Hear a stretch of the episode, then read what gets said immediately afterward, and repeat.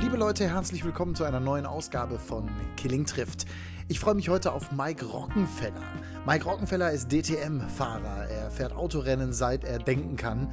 Und er ist ein ganz besonderer Mensch. Denn wir erleben in dieser Folge einen sehr nachdenklichen, einen sehr überlegten, aber auch einen sehr klaren Mike Rockenfeller. Familienvater, Autorennfahrer, er hat alles erlebt. Vom großen Champion bis zum letzten Platz. Was sagt er? Was erwartet er von der DTM 2019? Und wie lebt er eigentlich neben der Rennstrecke? All das werden wir erfahren jetzt bei Killing trifft. Mike Rockenfeller. Übrigens, am 4. Mai geht's los. Die DTM live in Sat 1. Wir freuen uns da wahnsinnig drauf, das übertragen zu dürfen. Also ich hoffe, da sind viele von euch dann auch mit dabei. Jetzt aber erstmal das Gespräch. Mike Rockenfeller, viel Spaß. Mike Rockenfeller ist bei mir. Ich freue mich sehr. Hallo Mike. Hallo. Mike, die DTM-Saison steht an. Ich glaube, es ist eine besondere DTM-Saison, sprechen wir gleich drüber. Aber ich will auch ein bisschen was und vor allem meine Hörer natürlich auch von dir als Rennfahrer erfahren. Du bist ja ein Kerl vom Land. Kann ich das richtig äh, so bezeichnen? Also groß geworden auf Trecker und Mähdrescher, ne? Ja, kann man schon so sagen. Äh, also auf im Prinzip allem, was einen Motor hatte. Ne? Also das war bei uns ganz normal. Das ging übrigens nicht nur mir so, sondern natürlich auch meinen, meinen Cousins. Äh, wir sind alle ähnlich da aufgewachsen. Ähm, beide äh, Großeltern, Seiten sozusagen von meinen Eltern hatten Landwirtschaft und ähm, ja, da hast du natürlich äh, von klein auf viel mehr Freiheiten gehabt. Äh, da hat auch nicht jeder immer alles direkt mitbekommen. Also wir sind dann auch manchmal einfach mit dem Auto irgendwo durch die Gegend gefahren Richtung Wald und kamen wieder zurück, haben es abgestellt und keiner hat es gemerkt. Also wie, wie alt warst du? Wie alt warst du, als du Auto fahren konntest?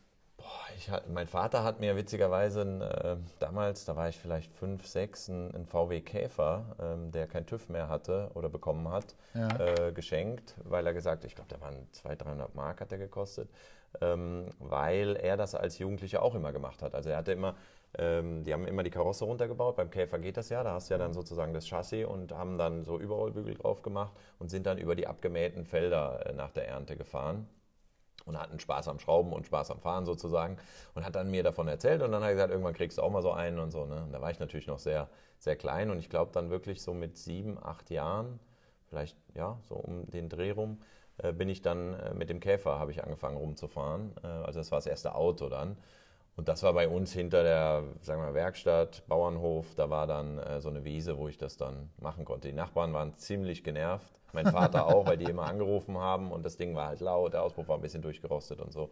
Und der war immer froh, wenn der Sprit leer war weil wir hatten da jetzt keine Tankstelle oder so natürlich direkt am Haus, sondern äh, da musste ich immer ein bisschen laufen und er hat mir dann irgendwann auch kein Geld mehr dafür gegeben, für den, für den 5-Liter-Kanister aufzufüllen. Dann bin ich immer zum Opa rübergegangen, der hatte natürlich dann äh, Erbarmen und hat mir das gegeben und dann ging das Ding wieder an und los ging's. Also ich bin halt da, klar, kann man sich ja vorstellen. Jeder Junge, wenn du so klein bist, das ist natürlich cool. Hab dann meine Freunde eingeladen, die sind mit, mitgefahren im Käfer. Ich meine, wie geil ist das denn? Also nicht nur mit sieben oder acht Auto fahren dürfen und können, sondern eben auch so dieses dieses, diese, diese Kindheit, diese Jugend, ich will jetzt nicht sagen aller Pipi Landstrumpf, ja, aber so ein bisschen frei, so ein bisschen offen ja. und eigentlich alles dürfend? Ja, sehr viel. Auf Oder jeden sehr Fall. viel? Ja, wirklich sehr viel. Wir hatten sehr viele Freiheiten. Äh, mein Cousin, der ist so neun Monate älter als ich. Das heißt, wir waren oft zusammen natürlich unterwegs, haben viel Blödsinn gemacht, haben auch, ich sag mal, irgendwelche Werkzeuge benutzt, die sicher nicht kindgerecht waren, rumge mit einer Flex oder mit einem Schweißgerät Dinge gemacht, die natürlich wirklich hier und da auch hätten mal, wenn man so jetzt heute, ich habe jetzt selber ja Kinder, oder? Und dann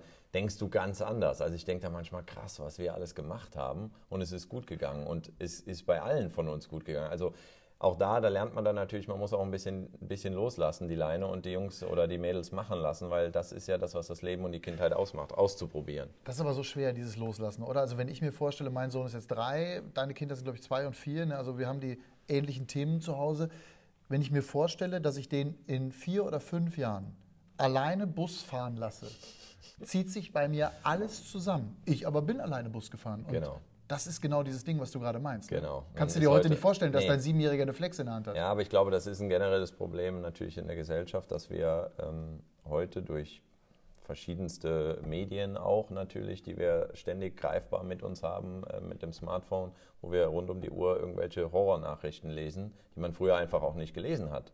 Ähm, und deswegen bist du immer mehr am Nachdenken und hast immer mehr Ängste. Und das ist schlecht, weil ich glaube, als Kind ist es wichtig, so dieses naturgegebene Gefühl zu haben, Dinge auszuprobieren und nicht schon ich sage das jetzt so clever, aber bei mir merke ich halt jedes Mal zu Hause, dass ich auch immer sage, pass auf, dass du nicht mhm. darunter fällst, pass mhm. auf, geh da nicht hoch, ist zu mhm. hoch, so, ne? Weil du willst natürlich nicht, dass deine Kinder sich verletzen, aber man muss auch wirklich äh, dieses, dieses Kindliche zulassen und das war jetzt, was ich gesagt habe, natürlich auch extrem, äh, das, das ist ja auch nicht nimm, das... Aber nimm das Baumklettern. Genau, Baumklettern. Äh, das hast du auch gemacht? Ja, absolut, natürlich. Und heute liest du aber im Netz eben 20 Mal, was weiß ich, Vierjähriger von Baum gefallen. Genau, oder Trampolin, ne? Trampolin genau. ist auch so ein Ding, oh, ja, wir haben es geholt, dann sagen andere auf einmal, ja, das ist noch zu früh und da kann man sich so verletzen, wenn die da zusammenspringen und ja, also ich finde, man muss auch, das gehört auch dazu äh, in der Jugend, dass man sich hier und da auch einfach wehtut, mhm. weil äh, solange es nichts Schlimmes ist und wieder verheilt, da lernt man ja draus. Ne? Und das ist, das ist ja auch so dieses Abenteuer. Und deswegen muss ich auch sagen, ich bin halt auf dem Land groß geworden, war nie ein Städtetyp, weil ich es nicht anders kenne und habe das immer sehr genossen und lebe auch heute wieder mit meiner Familie in der ländlichen Gegend. Natürlich ist es toll, in eine Stadt zu gehen, kulturelle Dinge zu machen. Ähm, aber, aber ich bin immer wieder froh, wieder in der Ruhe zu leben, sozusagen in der Natur. Und dann wird aus dem Jungen einer der besten Rennfahrer Deutschlands. Ähm, ja, das ist äh, klar. Ich meine, natürlich, es gibt immer noch mal zwei, drei bessere ja, ja. oder auch fünf, da brauchen wir nicht überreden, die es dann in die Formel 1 und so geschafft haben. Mhm. Aber du bist eine der ganz beständigen Säulen der DTM, seit 2007 in der DTM. Du gehst in dein 13. Jahr, wenn ich das jetzt richtig auf dem Schirm habe, ne? ja, mit sieben, sieben angefangen, sieben und dann hoch, 12., 13. Ja, also auf jeden sowas. Fall deutlich über ein Jahrzehnt. Stimmt, ja. Dann bist du Meister gewesen 2013. Rennfahrer sein ist auch ein bisschen Abenteurer sein. Stimmst du mir zu? Äh, ja, ganz klar. Speziell äh, am Anfang der Karriere natürlich. Ne? Du musst dir vorstellen, ich bin mit 18 ähm, damals zu Porsche gekommen, hatte das große Glück, ähm, weil wir von zu Hause, kann man sich denken, mit Landwirtschaft und einem kleinen äh, Kfz-Betrieb jetzt nicht äh, so viel finanzielle Mittel hatten, um da eine lange Nachwuchskarriere hinzulegen. Ähm, natürlich war mein Traum, Formel-1-Fahrer zu werden, ist auch ganz klar. Michael Schumacher war das große Idol. Ähm, aber dann war ganz äh, schnell mir auch bewusst, dass das Ganze limitiert ist für uns. Und ähm, deswegen hatte ich sehr viel Glück, zur richtigen Zeit oft am richtigen Ort zu sein und auch Dinge zu gewinnen, wenn es drauf ankam. Du warst sehr erfolgreich früh im Porsche? Ja, genau. Also ich, ich sag mal, es fing schon im Kart an. Ich bin damals eine Jörg von Ormen Kart-Serie gefahren, die eben nicht so hoch angesehen war wie vielleicht die deutsche Kartmeisterschaft mit 16, die ich gerne gefahren wäre in dem Jahr. Ähm, aber mein Vater hat gesagt, da können wir was gewinnen, weil da kannst du dann ein Jahr umsonst Formel fahren, wenn du gut bist, weil das war damals die Förderung. Also clever gedacht. Ja, vom also Papa. vom Papa. Ja? Ne? Ich war ja, ja. erstmal so ein bisschen stutzig, weil ich dachte, ich wollte natürlich nach der deutschen Junior-Kartmeisterschaft auch da die, bei den Großen mitfahren, bei den Senioren. Im Kart ist man ja mit 16 schon Senior. Und äh, bin dann aber den anderen Weg gegangen zum Glück, bin da ein Jahr gefahren, habe die Meisterschaft gewonnen, habe damals die Sichtung gewonnen für ein Formelcockpit, bin dann ein Jahr gefahren und da wäre wieder Ende gewesen danach, weil dann war diese Förderung zu Ende und dann, okay, was machen wir jetzt? Dann kam der Anruf von Porsche für eine Sichtung, die haben einen neuen Fahrer im Junior-Team gesucht und ich habe gedacht, okay, zu verlieren habe ich eh nichts, habe mich nie mit dem Thema Carrera Cup oder so befasst, weil mein Weg war ja gedanklich als junger auf Formel 1. Genau, Formel, Formel, ja, also ja, Formel ja, 3 wäre ein Traum oder so oder Formel 3000 gab es ja alle damals. Sind, ja, logisch, genau. Klar. So, das war dann aber, aber anders. Ich bin dann in, in ein Auto mit Dach sozusagen schon gegangen mit 18, also ein Tourenwagen kann man sagen. Mit 18 in ein Porsche, es geht schlechter. Es geht definitiv schlechter, klar, aber es ist ein ganz anderer Weg, der dann beschritten ja, ja, wird. Ne? Und, und war dann bei Porsche. Und weil wir jetzt auf das Abenteuer, das war ja deine Frage eigentlich, so dieses Abenteurer, das war natürlich ein Riesenabenteuer. Ich war, war eben auf einmal in der großen Welt des Motorsports unterwegs. Wir sind Supercup-Rennen gefahren, immer im Rahmen dann der Formel 1, ob es in Monaco war oder, oder Silverstone oder Monza oder egal was dann auf einmal lernst du ganz andere Dinge natürlich auch kennen, ganz andere Menschen. Uh, UPS war damals der Sponsor, die haben immer wichtige CEOs der ganzen Kunden, der Großkunden gebracht zu den Rennen. Da haben wir Abendveranstaltungen gehabt. Ich habe vorher, glaube ich, noch nie ein Glas äh, Wein äh, an meinem Essen stehen gehabt. Und auf einmal, also ich sag mal, du lernst viel, du siehst viel. Ich bin dann auch sehr früh in Amerika gefahren, ganz viele Rennen in Amerika für Porsche. Das war natürlich auch ein tolles Erlebnis, wenn du so 19, 20 bist und, und, und fliegst dann regelmäßig äh, nach Amerika, um dort Rennen zu fahren. Das war ein mhm. Traum. Mhm. Also das war eine tolle, tolle Zeit und die war noch sehr auch unbelastet, weil du natürlich dann auch, es geht alles nur vorwärts. Also es, es ist immer toll, du gewinnst Rennen, du bist noch so jung, alle sagen, wow, Wahnsinn, du hast noch so eine lange Karriere vor dir. Das war schon eine coole Zeit. Und trotzdem warst du der Formel 1 zumindest einige Male auch sehr nah, wenn ihr im Rahmen der Formel 1 gefahren seid? Oder sind die Fahrer der damaligen Zeit dann trotzdem, übrigens Michael Schumacher war auch mit dabei, wahnsinnig weit weg. Ja, natürlich waren die weit weg. Wir waren in getrennten Fahrerlagern, aber, aber ähm, ich sag mal, mein Hauptprogramm war im Rahmen der DTM mit Porsche damals mhm. und die Supercup-Rennen im Rahmen der Formel 1. Äh, ich würde sagen, der DTM war man deutlich näher als den Formel 1-Fahrern. Das war schon strikt mhm. getrennt, aber natürlich mussten wir ab und zu auch in Paddock Club und da hatte Porsche eine Lounge und so. Also es war toll, es war toll, die Formel 1 Autos zu sehen. Es war toll für mich, in Monaco zu fahren und zu gewinnen. Ähm, klar, danach zum Beispiel wurdest du eingeladen, ich glaube da von der, von der Königsfamilie oder vom Fürsten, äh, für noch ein Essen danach, wo, glaube ich, der Sieger der Formel 1, Sieger Supercup und Formel 3000 damals war. Das hätte ich natürlich gerne wahrgenommen, aber damals hat äh, die Dame vom Porsche vergessen, mir das zu sagen. Da war ich schon auf glaube 300, äh, 300 Kilometer weg von Monaco. Du hast also du hast ein Rennen gewonnen in Monaco ja. und wärst als Sieger dieses mhm. Porsche-Rennens. Das ist so Tradition dort, ja genau. Neben dem Formel 1-Sieger ja, abends, hättest du, genau, oder abends so hättest du sitzen können. Genau, ja, und die haben vergessen, dir das zu sagen. Ja, da war ich nicht so happy. Aber gut, das ist, ist halt so im Leben. Das ist auch nicht, hätte mein Leben auch nicht geändert. Nein, nein, nein, nein, Aber damals, das war natürlich toll. Und na klar hast du auch da noch gedacht mit, keine Ahnung, 19 Jahren, 18 Jahren, 20 Jahren dann, äh, vielleicht sieht das ja doch einer, ne, dass mhm. du hier im Supercup mal Gaststarts machst und gewinnst und so. Aber klar, das war, war. Hat aber keiner gesehen. Ja, doch gesehen, aber im Prinzip ist es einfach, äh, du bist dann in der Schublade äh, Tourenwagen Langstrecke, äh, sage ich mhm. mal, und nicht mehr Richtung Formel 1. So war es damals. Und das ist auch völlig in Ordnung. Das ist mir dann auch relativ schnell klar geworden, weil ich hatte auch dann wieder das Glück, ähm, einen Prototypen fahren zu dürfen in Le Mans. Und das wurde wirklich so meine, mein großer Traum dann, äh, weil da bin ich erst mit Porsche in der kleinsten Klasse gefahren, in der GT, weil die waren eben noch nicht in der Topklasse damals oder nicht mehr in der Topklasse, muss man besser sagen. Und dann habe ich Audi immer beobachtet, ne, wie die da mit dem R8 damals gefahren sind. Ja. Und da war mein Traum, so ein Auto zu bewegen. Weil ich habe dann Le Mans in der GT gewonnen und wollte dann auch mal Gesamt gewinnen können. Ja, und dann natürlich mit so schnellen Autos zu fahren, die fast so schnell sind wie ein Formel-1-Auto über 24 Stunden. Das war dann äh, absolut der Höhepunkt erstmal. Und den hast du dir ja auch erfüllt. Ich habe gelesen, dass dein Wechsel zur Audi, der ja gleichbedeutend übrigens auch mit dem DTM-Start gewesen ist, die Hauptmotivation aber gar nicht die DTM gewesen ist, sondern tatsächlich Le Mans. Definitiv, ja.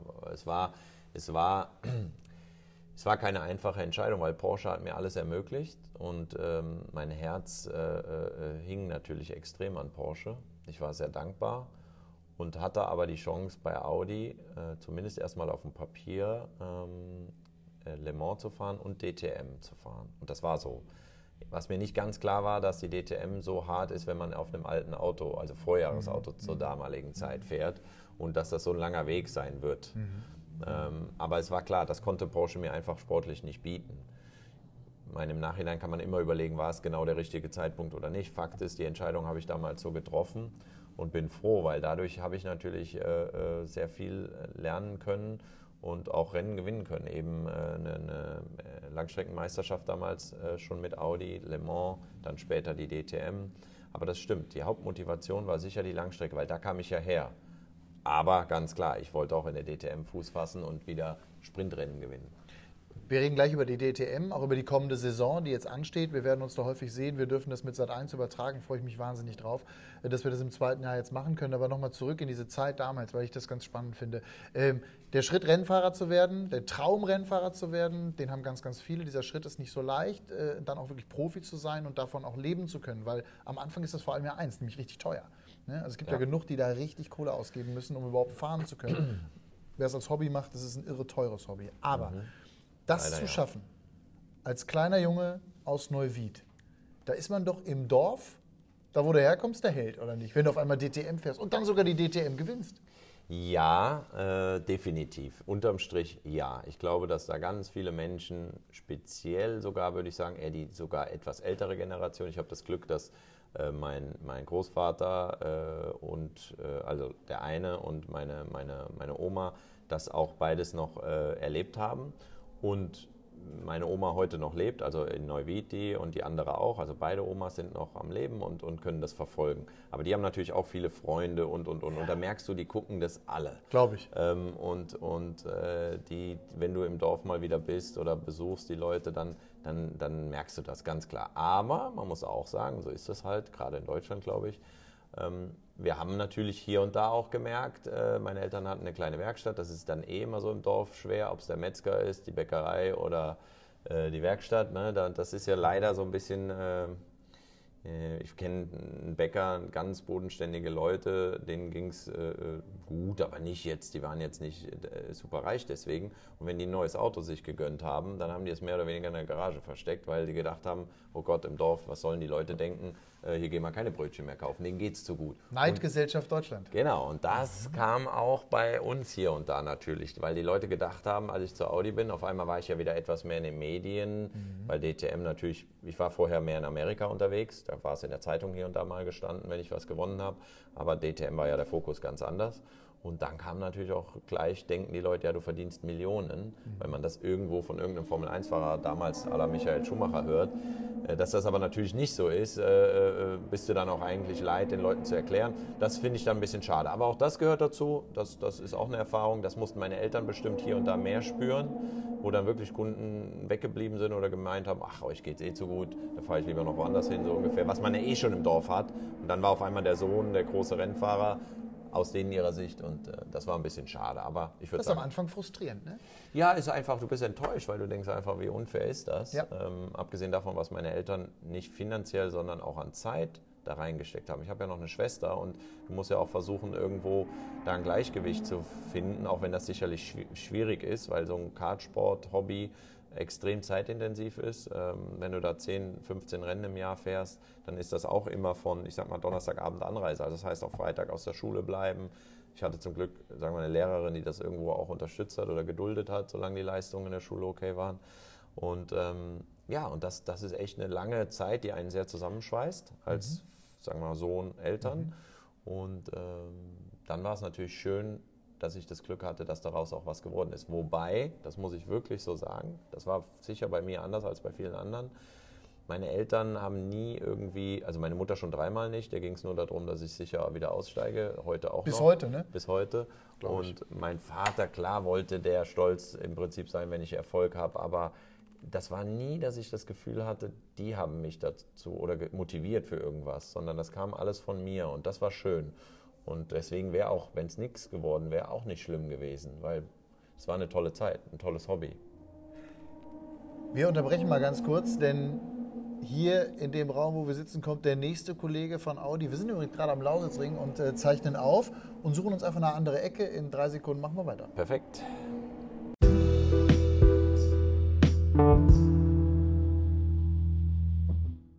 Gefühlt war es wie eine kleine Werbung. Wir haben einfach nur den Raum gewechselt. Jetzt können wir weitermachen. Mike Rockenfeller, Rennfahrer am Lausitzring sind wir nämlich gerade. Deswegen laufen wir hier von äh, Raum zu Raum und sprechen gleich über die Testfahrten. Du hast ja auch schon im Auto gesessen, übrigens gestern sehr erfolgreich. Da darf ich auch noch gleich nochmal Glückwunsch sagen.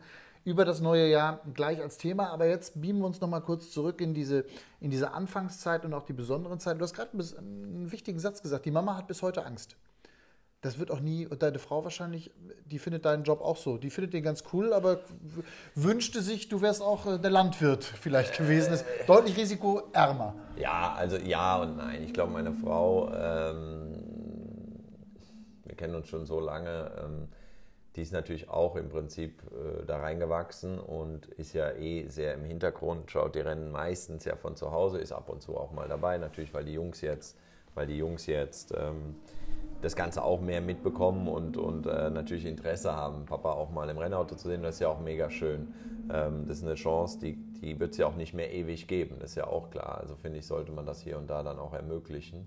Ich muss mich zwar am Rennen auch immer darauf konzentrieren, was ich zu tun habe, aber ich finde es schön, wenn sie da sind ähm, ab und zu und, und das Ganze live miterleben. Das sind ja auch tolle Erinnerungen für, für meine Kinder. Ähm, meine Frau, äh, glaube ich, ist es grundsätzlich egal, was ich machen würde. Also das, da bin ich mir ziemlich sicher, äh, solange ich glücklich bin. Und sie ist natürlich happy, äh, wenn ich Rennen fahre und da meinen Spaß habe, meine Erfüllung und Erfolg. Und das ist natürlich nicht immer so. Gerade in der DTM gibt es auch viele Jahre, die sehr frustrierend sind und waren. Und ähm, das ist nicht immer einfach, äh, kann man sich ja denken, auch für den Partner, also für die Partnerin in dem Fall, ähm, dass sie äh, ja, ja, ein Mann dann hat zu Hause, der nicht zufrieden ist oder, oder, oder in, in keine Erfüllung in dem Moment hat, äh, unglücklich ist, das, das bringst du natürlich mit nach Hause hier und da. Aber auch damit lernt man umzugehen, weil ähm, also ist bei jedem so, ja. Oder wenn du aus dem Büro kommst äh, und sagst, Mann, ey, meine Kollegen oder das geht mir auf den Keks, dann, dann lädst das vielleicht mal zu Hause ab. Äh, ich versuche normalerweise die Dinge für mich selber äh, oder mit mir auszumachen, aber du merkst es, du kannst ja nicht verbergen, wenn du gefrustet nach Hause kommst. Ich habe mir deine Liste mal angeschaut, deiner gesamten DTM-Saison. Da ist ja alles dabei gewesen. Die ja. große Siege, und auch die letzten Plätze. Definitiv. Genau diese äh, letzten Plätze, die finde ich spannend für alle, die uns zuhören und sich vielleicht auch die Frage stellen, wie gehst du oder wie, wie schafft man das, mit einer Niederlage umzugehen? Hast du da eine Art, auch vielleicht sogar Rezept? Ziehst du eine bestimmte Schublade auf und weißt, okay, Niederlage XY, jetzt muss ich das und das tun, damit es mir schnell wieder gut geht? Leider habe ich das hundertprozentige Rezept nicht, aber ich bin, ich habe mich daran gewöhnt, ähm, dass das Teil des DTM-Geschäfts ist und du musst einfach nur nach rechts und links schauen. Und bei anderen Fahrern ist das genauso der Fall.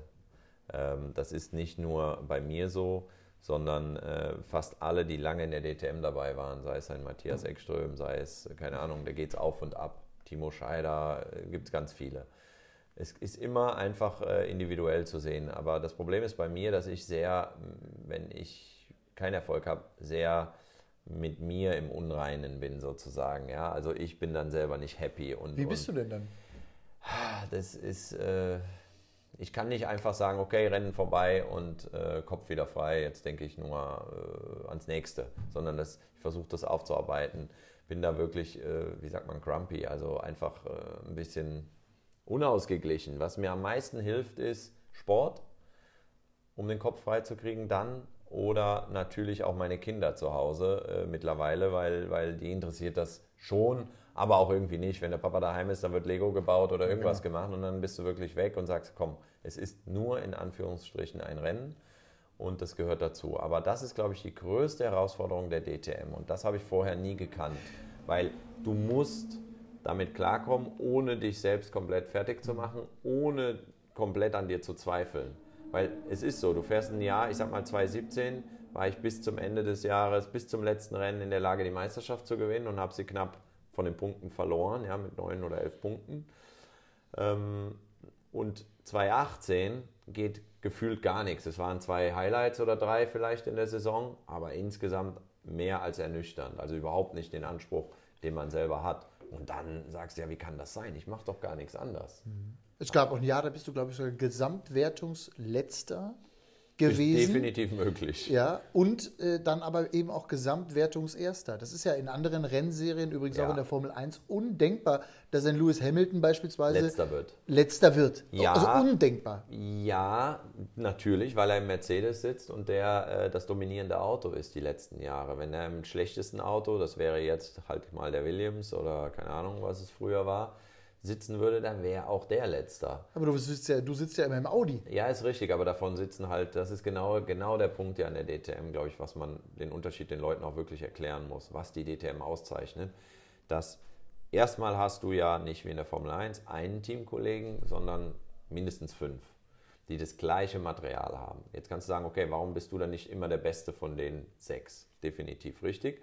Aber auch das ist klar, wir haben ein sehr ausgeglichenes Niveau, wir haben super viele gute Fahrer und du hast ja auch nicht die Möglichkeit, das Auto nur auf dich alleine abzustimmen. Die Entwicklung des Autos, die Basis ist für alle gleich. Und dann gibt es die Setup-Varianten, aber du kannst jetzt nicht entwickeln, entwickeln, entwickeln wie früher in der Formel 1, Neuteile. Also das ist wirklich sehr ausgeglichen und auch herstellerübergreifend. Ich meine, wenn, wenn 18 Autos in einer Sekunde sind, im Qualifying, dann kann man sich überlegen, wie eng das ist und es kommt auf jedes äh, Detail an. Und ähm, ich glaube, das ist der Unterschied. In der Formel 1 hast du einen Teamkollegen, den du schlagen musst. Wenn du den im Griff hast, ob du dann letzter, also vorletzter bist und dein Teamkollege letzter, dann kannst du sagen, habe ich schon hab mehr ich oder weniger geschafft. Und das ist natürlich was ganz anderes. Ja? Und, und deswegen ist es schwer, den Leuten zu erklären, die denken dann natürlich, wir sind nicht so gut, weil wir ja nicht jedes Jahr gewinnen ähm, und dominieren die Meisterschaft. Aber das geht nicht. Und das wäre in der Formel 1 auch undenkbar. Das geht da nur, weil es ein, zwei Teams gibt, die immer vorne sind über Jahre. Und deswegen wirst du auch, ich meine, das hört sich jetzt blöd an, aber wenn ich ein Lewis Hamilton wäre äh, oder auch im Ferrari oder Red Bull sitze, dann weiß ich, ich gehe zu dem Wochenende. Wenn ich einen schlechten Job mache, werde ich Fünfter oder Sechster. Ich sagen, ich Sechster. Mhm. Dann habe ich wirklich einen schlechten Job gemacht, wenn ich im Mercedes sitze, aktuell die letzten Jahre. Das muss man sich mal vorstellen. Mhm. Wenn ich zur DTM fahre und mache keinen guten Job, bin ich definitiv Letzter. Also das ist so krass, dann auch damit umzugehen. Natürlich ist für einen Lewis Hamilton sechster Platz eine Niederlage. Aber für mich gefühlt wäre es schön, jedes Rennen hier anzukommen in der DTM und zu sagen, ich fahre immer in die Top 5, ja. wenn nichts kaputt geht am Auto. Also das ist schon toll, wenn du weißt, fast jedes Mal fährst du mit einem Pokal und Shampoosgeruch nach Hause. Natürlich, das ist ja die Erfüllung, die du, die du haben möchtest am Ende vom Rennen mit deinem Team. Ist aber in der DTM ein bisschen schwieriger. Bist du ein Mensch, der Applaus braucht? Null. Null? Null. Interessiert dich gar nicht? Nein. Anerkennung? Hm, muss ich kurz überlegen. Anerkennung. Anerkennung für deine Leistung? Ich glaube, die braucht äh, jein. Sagen wir mal so, ich, ich tue mir eher schwer damit, wenn ich merke, die Leute zweifeln an mir. Also das Umgekehrte. Wenn ich weiß, ich habe gewonnen oder bin gut oder habe alles rausgeholt, muss mir das keiner mehr sagen. Also das, das ist, glaube ich, schon lange weißt vorbei. Mhm. Ne? Also das weiß ich dann für mich und fühle mich dadurch auch gut, für mich selber. Da brauche ich keinen, der mir auf die Schulter klopft, weil auch das habe ich erlebt. Du gewinnst, alle sagen, ey, du bist so gut und genau. super, genau. Mike, und du bist der Tollste. Und das Jahr danach ist, war bei mir jetzt in der DTM auch noch sehr gut, aber vielleicht hast du hier und da ein Fehlerchen gemacht und zack, schon merkst du, wie sich dann manche wieder abwenden und äh, eben ja, äh, direkt mit dem Finger auch da auf dich zeigen und sagen, hier, guck mal, der ist zu doof dafür. Und ich glaube, das äh, ist was, was ich gemerkt habe, dass ich nur einen ganz kleinen Kreis von Menschen habe, die mir wichtig mhm. sind und der Rest ist für mich äh, schön. Ich verstehe das auch. Das ist auch kein, kein Vorwurf an die Menschen. Das gehört zum Geschäft. Aber deswegen nehme ich das eine auch nicht wichtig und das andere in dem Sinn jetzt auch nicht. Aber ich sag mal, das fällt mir tendenziell schwerer, muss man ehrlich zugeben, wie jetzt äh, den Applaus äh, zu genießen. Wer ist dein größter Kritiker? Ganz klar ich selbst, weil ähm, ich weiß natürlich am besten, äh, äh, was, was aus meiner Sicht passiert ist, was ich besser machen kann, ähm, wo ich Fehler gemacht habe. Ähm, dann würde ich sagen, in meinem Umfeld ist es auch sicherlich der Ernst Moser, äh, der mein Teamchef ist für viele Jahre äh, bei Phoenix. Ähm, das ist natürlich irgendwo auch wie so eine ja, Vaterfigur in dem Moment äh, schon, weil wir so viel zusammen Höhen und Tiefen erlebt haben, mhm. weiß ich schon auch gleich, was er denkt. Er ist vielleicht nicht immer im Recht, ganz klar. Wir haben auch viele, viele ähm, Auseinandersetzungen schon gehabt, weil er ist natürlich in den Emotionen auch kein einfacher Typ dann. Ich sicherlich auch nicht im ersten Moment. Das ist vielleicht von außen dann nicht so zu sehen bei mir. Ähm, aber wenn es dann hinter den Kulissen ist, dann, dann ja, kann es auch schon mal äh, natürlich ein bisschen laut sein und Emotionen sind im Spiel. Aber das gehört für mich auch dazu. Und ähm, deswegen glaube ich, ist mir an der Rennstrecke seine Meinung sehr wichtig. Ähm, ansonsten klar, irgendwo mein Vater äh, als Ansprechperson oder als, als jemand, der natürlich von klein auf dabei ist, das Ganze verfolgt. Aber auch da, der ist natürlich zu weit weg. Also ich glaube, was das angeht, äh, äh würde ich ganz klar sagen, ist der Ernst an der Rennstrecke. Ähm, jemand, äh, äh, der da eine wichtige Rolle hat. Und dann vielleicht noch mein früherer Porsche-Chef, ähm, der Helmut Greiner, der ist äh, mittlerweile im, im Ruhestand. Ähm, und der hat mich ja damals sozusagen angelernt äh, als Profi-Rennfahrer und äh, zu dem habe ich heute noch ein sehr gutes Verhältnis und wir reden oft viel, auch was, was Dinge wie Verträge angeht, Entscheidungen, ob man den Hersteller eben dann wechselt oder nicht und, und, und, weil ich hatte nie äh, wirklich einen Manager und äh, dementsprechend habe ich auch das gelernt und alles selbst gemacht bis heute. Ja, und ähm, deswegen äh, war das immer schön, da auch ein, ein, bisschen Rat zu haben. Du bist Mitte 30. Ähm, hast eine Wahnsinnskarriere schon hinter dir, was die DTM angeht, ähm, in Rennfahrerkreisen sowieso, aber auch so äh, in Deutschland. Deinen Namen, den kennt man. Das ist jetzt auch nicht irgendwie Michael Schmidt, sondern der ist ja auch noch ein bisschen besonders, der Name. Das hilft klar auch äh, bei dem einen oder anderen äh, Thema. Am Ende musst du schnell fahren. Wie lange willst du noch fahren? solange es mir Spaß macht. Also äh, ich habe mir da kein wirkliches äh, Alterslimit gesetzt. Ähm, wenn wir jetzt auf die DTM, äh, über die DTM sprechen, würde ich mal die Zahl 40 nennen. Das wäre schön. Das sind noch fünf Jahre. Ähm, aber das kann man nicht vorher sagen. Das entscheidet sich ganz schnell. Ähm, die Leistung muss stimmen. Und daran arbeite ich, dass die dieses Jahr sehr gut ist. Und ich glaube, dann habe ich noch ein paar Jahre vor mir. Ähm, Aber trotzdem, klar. du bist mit Mitte 30 schon ein Urgestein. Ne, ja, WTM. definitiv. Äh, Bruno Spengler, Mike Rockenfeller, das sind so Namen, wenn man über die wirklich die, die Jungs spricht, die lange dabei sind. Definitiv, dann seid ihr das. Ja, ne? ja, ja. Vorher war das sicherlich der Ecki mhm. noch bei uns. Ähm, aber klar, das kommt irgendwann. Das meinte ich ja ganz am Anfang. Es, früher war es immer, oh, du bist so jung. Und da, da wäre die Frage nie gekommen, die du mir ich jetzt weiß. stellst. Scheiße, aber, ne? Aber jetzt beschäftigst du dich selber ja auch viel mehr damit. Ja? Du denkst übers Leben anders nach und, und, und, und. Ähm, vorher denkst du immer, alles ist so weit weg, aber das kommt dann irgendwann und äh, das gehört dazu und dafür, damit habe ich auch überhaupt kein Problem. Äh, Im Gegenteil, ähm, ich, ich, ich freue mich sicherlich irgendwann auch auf die Zeit, wo ich nicht mehr ähm, von einem Termin zum anderen geschickt werde und, und einfach mal wieder selber mehr bestimmen kann. Ähm, trotzdem genieße ich es und weiß es sehr zu schätzen, dass ich, dass ich Rennen fahren darf äh, und hoffentlich auch noch einige Jahre das mache. Ich fahre ja auch noch in Amerika äh, äh, für die Leute, die das nicht wissen, außerhalb von Audi mit Corvette ähm, die langen Rennen, äh, Daytona, Sebring, in Atlanta, Le Mans fahre ich auch mit Corvette. Ähm, da bin ich auch Audi sehr dankbar, dass die da so locker sind und sagen, solange das uns hier nicht im Weg steht, darfst du das machen. Ähm, auch das genieße ich extrem und das kann ich mir auch noch länger vorstellen, vielleicht als die DTM, weil es einfach eine andere Art von Motorsport ist. DTM ist extrem hart, extrem anstrengend mental ähm, so dass du sagst nach einer gewissen Zeit vielleicht, ich bin müde davon. Ja, also das Rennenfahren macht immer Spaß, aber es gehört auch sehr viel drumherum dazu. Und das ist bei uns sicherlich ein Großteil auch von dem Ganzen. Mhm. Und deswegen, die Mischung macht es bei mir. Ich hoffe, dass ich noch ein paar gute Jahre vor mir habe, aber jetzt, Stand heute, kann ich mir zehn Jahre vorstellen, ja, aber das wird sich vielleicht ganz schnell auch ändern.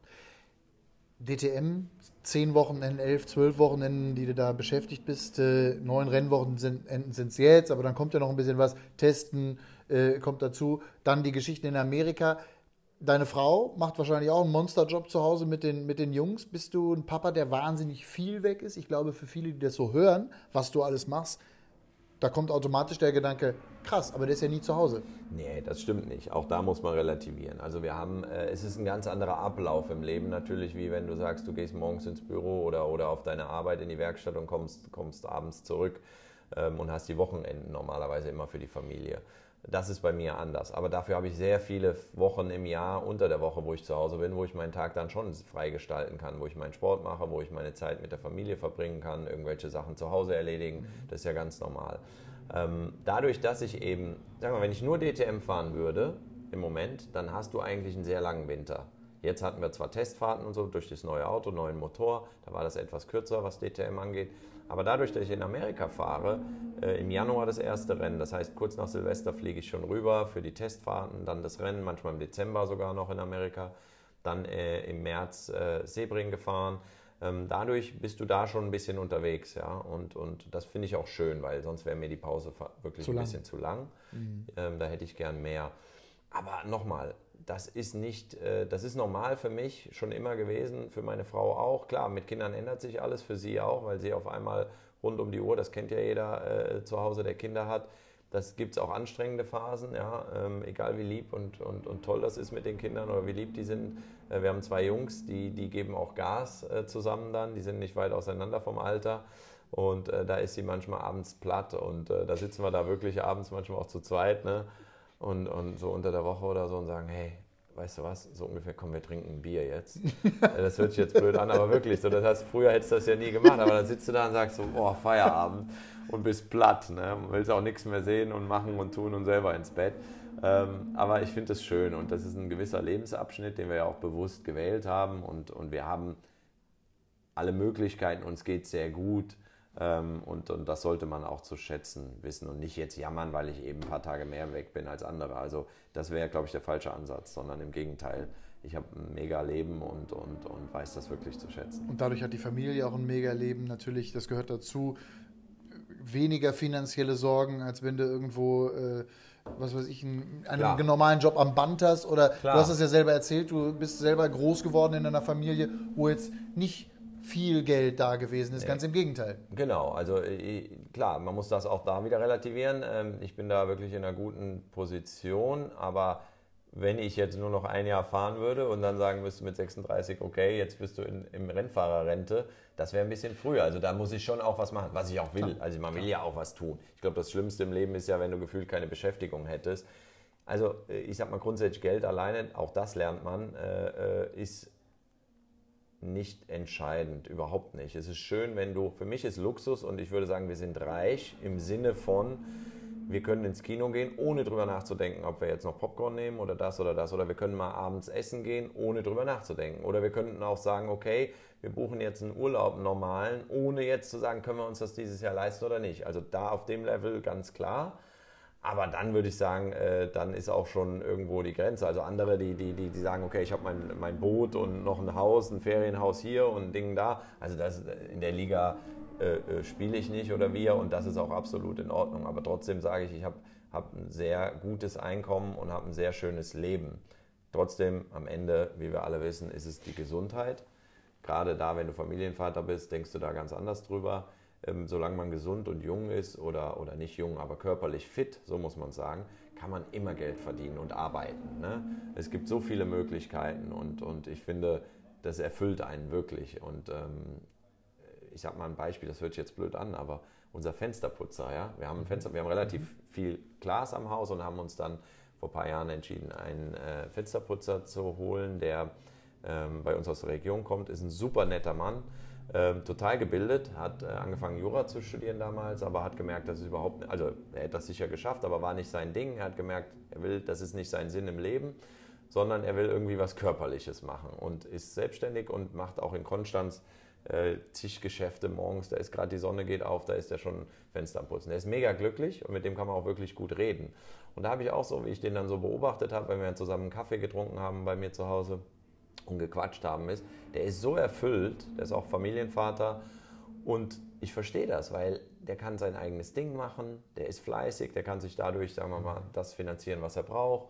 Und das, das, dieses körperliche Arbeiten, ich glaube, das ist heutzutage leider, deswegen müssen mal viele ja auch sagen, okay, ich gehe noch ins Fitnessstudio oder ich muss mich irgendwo auspowern, weil nur mit dem Kopf arbeiten, das ist auch nicht immer die Erfüllung. Und ich glaube, man muss auch irgendwo körperlich was tun. Und deswegen, wenn der Tag bei mir mal kommt, wo ich keine Rennen mehr fahre, ich hoffe, das dauert noch ein bisschen, dann muss ich mir auch eine Beschäftigung suchen, wo ich noch ein Einkommen generieren kann für meine Familie, wo ich aber auch erfüllt bin. Glaub, Hast du denn schon eine Idee? Ja und nein. Nee, so konkret noch nicht. Also ich muss sagen, es muss nicht mit Motorsport zu tun haben. Obwohl es natürlich irgendwo komisch ist, weil du sagst, da hast du sehr viel ähm, äh, Wissen oder Erfahrung, warum nutzt du das nicht weiter? Aber es ist auch schön, finde ich, im Leben, wenn man die Chance hat, nochmal was ganz anderes zu probieren. Das könnten bei mir viele Sachen sein, um ehrlich zu sein.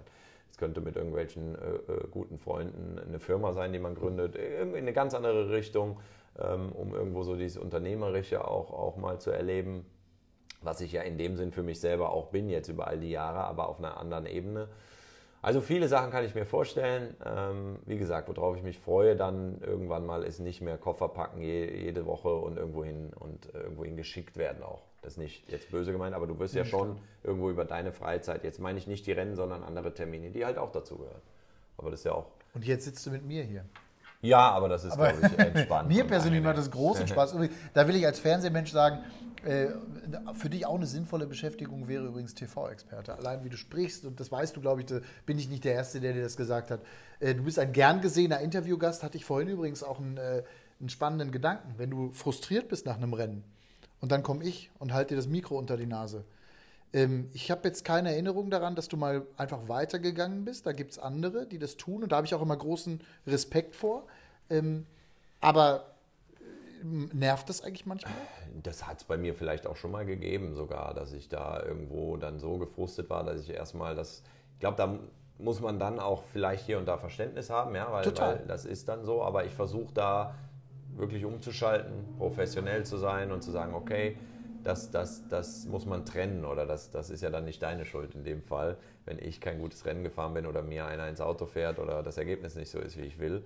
Ähm, aber klar, hier und da ist es manchmal anstrengend, gerade so in der Vorbereitung, wenn du im Fokus so einen Tunnelblick schon hast und musst es dann noch machen. Aber nochmal, ich glaube, was viele vergessen, äh, äh gerade die, die für oder in der DTM arbeiten oder generell im Motorsport oder sei es die Ingenieure, für wen machen wir das? Wir machen das für Zuschauer. Wir machen das für Leute, die das sehen wollen. Und da muss man viel mehr, wirklich viel mehr tun noch viel mehr öffnen sich als Fahrer, aber auch als Hersteller, als DTM, weil man kann nur Emotionen zeigen und rüberbringen oder Faszination wecken, wenn die Leute nah, nah dran sind und das genau. Gefühl haben, sie sehen, was abgeht. Und ich bin nur der verlängerte Arm des Zuschauers. Genau. Ich stelle die Frage ja nicht, weil mich persönlich, das, also mich persönlich interessiert das als Fan übrigens auch, aber ich stelle das ja nicht nur für mich, sondern für genau. äh, hoffentlich Millionen Zuschauer, die genau. uns zuschauen. Ähm, gutes Stichwort übrigens, öffnen, vermarkten, dem Fan zeigen, wer du bist. Du hast dich bei Social Media abgemeldet ähm, hast das auch begründet, vielleicht auch nochmal hier bei mir äh, im Podcast auch nochmal erklärt. Also du warst ja früher da durchaus aktiv und ich habe dir da auch ein bisschen zumindest oder hast ja, zumindest den Fan also, bedient. Jetzt ist Schluss. Ja. Gibt, Mike Rockenfeller bei Social Media gibt es nicht mehr. Nee, ist, ist vielleicht schade, klar. Ähm, Finde ich total. Ja, ich habe mir da auch äh, sicher, ähm, ist mir die Entscheidung nicht so ganz leicht gefallen. Also um das mal zu sagen, ich war noch nie jemand, also ich habe es vorher ja auch nicht wirklich selber gemacht. Natürlich waren die Quotes von mir, aber ich hatte jemanden von Audi, von der Presseabteilung, der mir das netterweise gemacht hat. So. Und ich habe dann gemerkt, okay, ich mache es, weil ich es machen muss. Mhm. Und nicht, weil ich da Bock drauf habe oder irgendwie Spaß dran habe persönlich. Oder ich war auch nie jemand, ich wusste nicht mal, wie ich mich richtig einlogge in meine äh, Kanäle und dann äh, geschweige denn poste und anderen folge im Sinne von, was die alles so machen.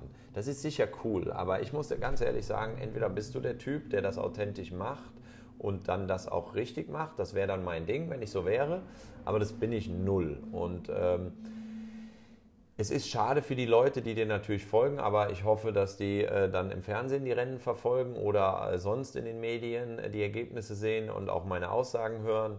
Ähm, ich glaube, es wird für mich kein, persönlich keinen großen Unterschied machen. Ich war es nie. Ich muss auch ehrlich sagen, ich bin auch nach wie vor der Überzeugung, dass es überbewertet wird. Es ist wichtig, es ist heute, wo sich alle bewegen, aber ich glaube, die Qualität äh, zum Teil ist nicht sehr gut und man ist nur am Durchscrollen, wenn ich so die Leute beobachte und gucken schnell, was irgendwelche Leute posten. Also die, Beschäft die Zeit, die du damit verbringen musst dann oder verbringst, ist für mich zu hoch. Also ich, ich habe das gemerkt dann, das ist bei mir nicht Social Media, sondern einfach Medien lesen, irgendwas lesen, ja, am Handy. Das machst du ja so schnell. Das ist nicht die Zeitung, die da liegt, sondern dann guckst du mal beim Essen oder so am Tisch. Zack, Geht zack. gar nicht. Mhm, dann hast du Kinder, dann merkst du, du bist eigentlich am Handy und ich wollte das nicht, weil das ist mir nicht schwer gefallen, weil ich es eh vorher schon nicht gemacht habe. Und dann habe ich aber gedacht, weißt du, das ist nicht meine Welt. Und, und ich glaube auch, dass dahingehend irgendwann vielleicht mal wieder so ein bisschen das Ganze sich hoffentlich entspannt, weil ich, ich sehe einfach, jeder ist nur noch damit beschäftigt. Und ich müsste ja, um, um da erfolgreich drin zu sein, die Frage ist ja, willst du damit wirklich Geld verdienen? Dann musst du richtig Gas geben. Also das heißt, du musst wirklich viel machen, du musst auch vielleicht private Dinge machen und, und, und, und, und. Und das bin ich nicht. Und deswegen war die Entscheidung für mich die richtige, auch wenn ich vielleicht finanziell, wenn man das jetzt mal so sieht, vielleicht hier und da mal einen Nachteil habe, weil wenn ein Sponsor kommt oder eine Firma oder ein Partner und sagen, hey, du bist da ja nicht mal vertreten, ähm, das ist mir schon bewusst. Aber dann muss ich sagen, okay, dann, dann ist das so. Aber es geht dir gut ohne Social Media. Mir geht es gut. Also mir ja? ging es ja auch vorher sehr gut. Ja, ja, das, das ist jetzt nicht so, dass das, deswegen ist es keine große Veränderung für mich. Das kommt jetzt zwar so rüber, aber weil ich es vorher schon nicht so betrieben habe, ist es für mich immer noch das Gleiche. Nur ich habe dann gesagt, pass auf, entweder gebe ich Vollgas, dann muss ich es ganz anders angehen, dann muss ich mich selber auch ändern dafür, oder ich lasse es bleiben. Und ich muss dann ehrlich sagen, ich habe gesagt, ich lasse es bleiben und kommen wirklich gut klar. Es machen, ich glaube, es gibt keinen anderen wahrscheinlich, der das, der das, der das in der DTM äh, so macht wie ich jetzt. Ja. Aber ja, aber genau deswegen finde ich es spannend. Ich liebe übrigens, mache das ja auch noch nicht lange, dieses Podcasten übrigens auch aus einem Grund, also es gibt verschiedene Gründe, aber man hat halt auch Gelegenheit, ausführlich miteinander zu sprechen. In dieser schnelllebigen Welt. Und gerade Instagram, wo es immer nur 15 Sekunden oder übrigens auch Fernsehen, 1,30, 2,30, 3 Minuten maximal für ein Interview, das ist halt alles wahnsinnig schnell auch geworden. Und gerade die sozialen Medien empfinde ich auch immer so ein bisschen als Scheinwelt. Das ist genau das, das, das Wort habe ich noch nicht gesagt, aber das meinte ich mit oberflächlich und die Qualität ist eigentlich nicht immer da. Der, also Qualität sind tolle Bilder und so, keine Frage, ne? die kann man noch photoshoppen und alle sehen toll aus da. Ja. Der Punkt ist für mich, und das auch so im Sinne von, wenn ich mal an meine Kinder denke oder an generell die Gesellschaft, das, was da gezeigt wird von den meisten, die gerade so im Teenie-Alter sind, wenn ich jetzt mal an Mädchen denke von Bekannten oder so, die Töchter, die folgen dem Ganzen, irgendwelchen Idolen, die da, keine Ahnung, Millionen Follower haben. Ich bin da ja nicht so drin, aber dann denke ich mir nur, die nehmen ja an, dass das das normale Leben dann ist. Also hier beim, im Mega-Hotel, da am tollen Pool, da am besten Strand, da im Privatjet, da, das, da, das. Aber das ist nicht das Leben. Das ist, das ist erstmal viel inszeniert, sicherlich. Ich meine, das weißt ist du auch vom Fernsehen. Klar, klar. Und da kannst du natürlich viel vorgaukeln den Menschen. Aber wenn das nur noch wichtig ist und das der Anspruch ist, dann ist man ja nur noch unglücklich mit seinem eigenen Leben, denke ich mir. Und deswegen finde ich, muss man da auch das Ganze mal ein bisschen zurückfahren. Und das wird, die Welt wird sich nicht dadurch verändern, ob ich Social Media mache oder nicht. Ich kann ja nur für mich persönlich was entscheiden. Und die Entscheidung habe ich so getroffen. Und am Ende, wenn es neun von zehn Leuten nicht gut finden, ist mir das eigentlich wurscht. Ich habe Audi gefragt, die waren jetzt nicht mega äh, äh, fasziniert von der Idee, aber äh, sie standen mir auch nicht im Weg und das fand ich auch okay. Das habe ich auch so erwartet. Und wie gesagt, da muss man dann zu seinen Entscheidungen stehen als Erwachsener, glaube ich. Wir bewegen uns ja in einer Glamour-Welt. Das tust du genauso in etwas anderer Form wie ich auch. Und es klingt danach, als ob dein Highlight auch irgendwie ist, ich nenne immer dieses Bild, mir geht es am besten, nach mittlerweile fast 20 Jahren in diesem Beruf, mir geht es am allerbesten, wenn ich zu Hause den Rasen mähen darf äh, in meinen Gummischläppchen und äh, da glücklich. Da, da, bin ich am allerglücklichsten. Äh, bei allem, was so um mich herum passiert, man bewegt sich da drin und ich bin auch wahnsinnig dankbar für diesen Beruf und all das, was wir machen dürfen. Aber die wahre Welt ist zu Hause beim Rasenmähen. Genau, die wahre Welt ist eben nicht Instagram oder so. Genau. Das steht für ja, mich ja. fest und ich glaube, das, das ist eigentlich ein guter, ein guter Punkt und, und so geht es mir genauso. Also das kann ich komplett nachvollziehen, was du sagst. Ähm, da ist man man selbst und, und muss auch nicht eine Rolle spielen, ja, die man ja hier und da mal macht. Klar. Aber ich versuche auch das wirklich mit dem Alter, mit, kommt, also mit kommt Alter mit kommt dann auch mehr die Gelassenheit, dass du sagst, nee, ich mache hier nicht immer den Hampelmann. Wenn ich nicht dazu stehen kann, dann ja. sucht jemand anders und der macht es dann. Spannender Punkt, Mike. Und äh, einfach auch mal wirklich super interessant, dich so zu hören, dich auch so nachdenklich äh, zu hören. Aber vor allem natürlich auch als Rennfahrer zu hören, der im Jahr 2019 auch wieder eine Aufgabe hat, nämlich eine erfolgreiche DTM-Saison zu fahren. Du hast gerade gesagt, die 2018er Saison, die vergisst du gerne. Was ist dein Ziel für 2019? Meister zu werden, ganz klar, um die Meisterschaft zu kämpfen, ähm, alles rauszuholen, wirklich Erfolg zu haben im Sinne von äh, am Drücker zu sein, äh, zu merken, dass man, dass man äh, zu den Rennwochenenden kommt und weiß, man kann, wenn alles passt, wieder um Siege fahren und am Ende um die Meisterschaft. Ich glaube, ich habe das äh, äh, schon gezeigt und will das Gefühl natürlich wieder haben. Äh, alles andere wäre ja Quatsch, wenn ich jetzt sage, ich will 15. werden. Ich glaube aber auch da, die Platzierung alleine ist natürlich die Erfüllung am Ende, diese Meisterschaft zu gewinnen.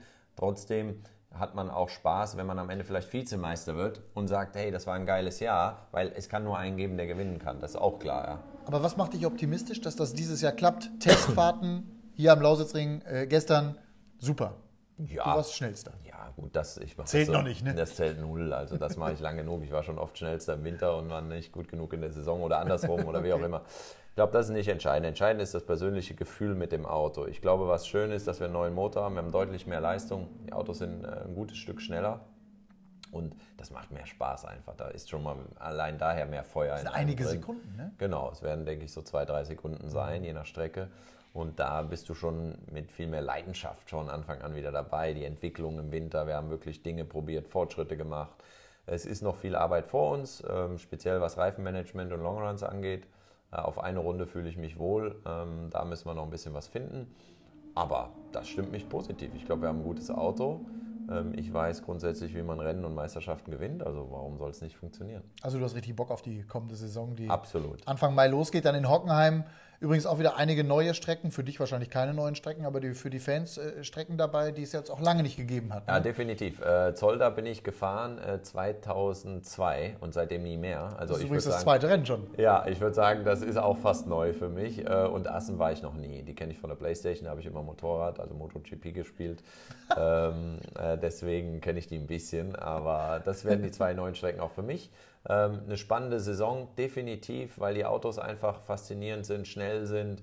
Überholen ist möglich, so wie im letzten Jahr. Wir haben Aston Martin als neuen Hersteller. Was übrigens toll ist, oder? Ja, definitiv, weil es auch ein ganz anderer Name nochmal ist, der dabei ist. Also natürlich sind wir irgendwo alle traurig, dass Mercedes nicht mehr dabei ist nach, nach einer Ewigkeit. Ähm, aber das gehört dazu und ähm, Aston bringt da, glaube ich, neue, neue Würze in das Ganze und ähm, werden sicherlich erfolgreich sein und deswegen für uns toll. Dann die Geschichte mit den Japanern, die angedeutet ist, vielleicht für das Finale und dann auch äh, im, im, im Winter in Fuji das gemeinsame Rennen. Es geht in die richtige Richtung und ich hoffe, dass wir in der Zukunft mehr Hersteller äh, noch am Start haben. Die gesamte DTM, die könnt ihr alle verfolgen und zwar live in Sat 1 ab dem 4 glaube ich, geht es los oder ab dem 3. ist dann schon äh, in Hockenheim, freitags geht es dann schon zur Sache. Aber Samstag, Sonntag übertragen wir immer 13 Uhr, Brands Hatch wird es äh, 14 Uhr sein und wir freuen uns da einfach drauf und äh, haben richtig Bock als Sat1-Team, aber haben vor allem auch Bock mit Leuten wie dir zu arbeiten. Das macht uns immer großen Spaß. Danke, Mike Rockenfeller, für ein sehr ausführliches Gespräch äh, mit äh, verschiedenen räumlichen Wechseln, die wir hier gemacht haben. Und Hat jetzt auch also Spaß gemacht. Viel Erfolg also, für äh, diese Alles Saison. gut. Dankeschön. Danke, Mike. Wir sehen uns. Gell? Dankeschön. Ciao. Spannende Aussagen, spannender Mensch, wie ich finde. Mike Rockenfeller. Vielen herzlichen Dank. Zum Schluss nochmal der Sendehinweis. 4. und 5. Mai geht's los mit der DTM, das Ganze live in Sat 1. Ich hoffe, viele von euch sind mit dabei. Wir haben richtig Bock drauf. Wir haben da eine großartige Mannschaft mit den Experten Timo Scheider, Martin Tomczyk, die ja auch beide unzählige Rennen in der DTM gefahren sind. Andrea Kaiser ist mit dabei, unser Kommentator Eddie Mielke und eine großartige Mannschaft hinter den Kulissen. Das ist eine richtige Family geworden und ich hoffe, das merkt ihr in den Übertragungen. Freut euch drauf, die DTM geht los. Wie gesagt, 4. Mai 13 Uhr, 5. Mai 13 Uhr und alle Infos gibt es natürlich auch auf ran.de. Das war's für heute. Ich arbeite weiter an den nächsten Ausgaben und freue mich darauf, wenn ihr weiter treu bleibt bei Killing trifft und möchte mich natürlich herzlich bedanken für das Interesse. Wer Bock hat, gibt mir gerne eine Bewertung bei Apple oder auch äh, bei Spotify und ähm, ja, das gehört eben auch mit dazu und äh, ich liebe das hier. Das macht Spaß. Danke an euch und auf bald. Tschüss und ciao.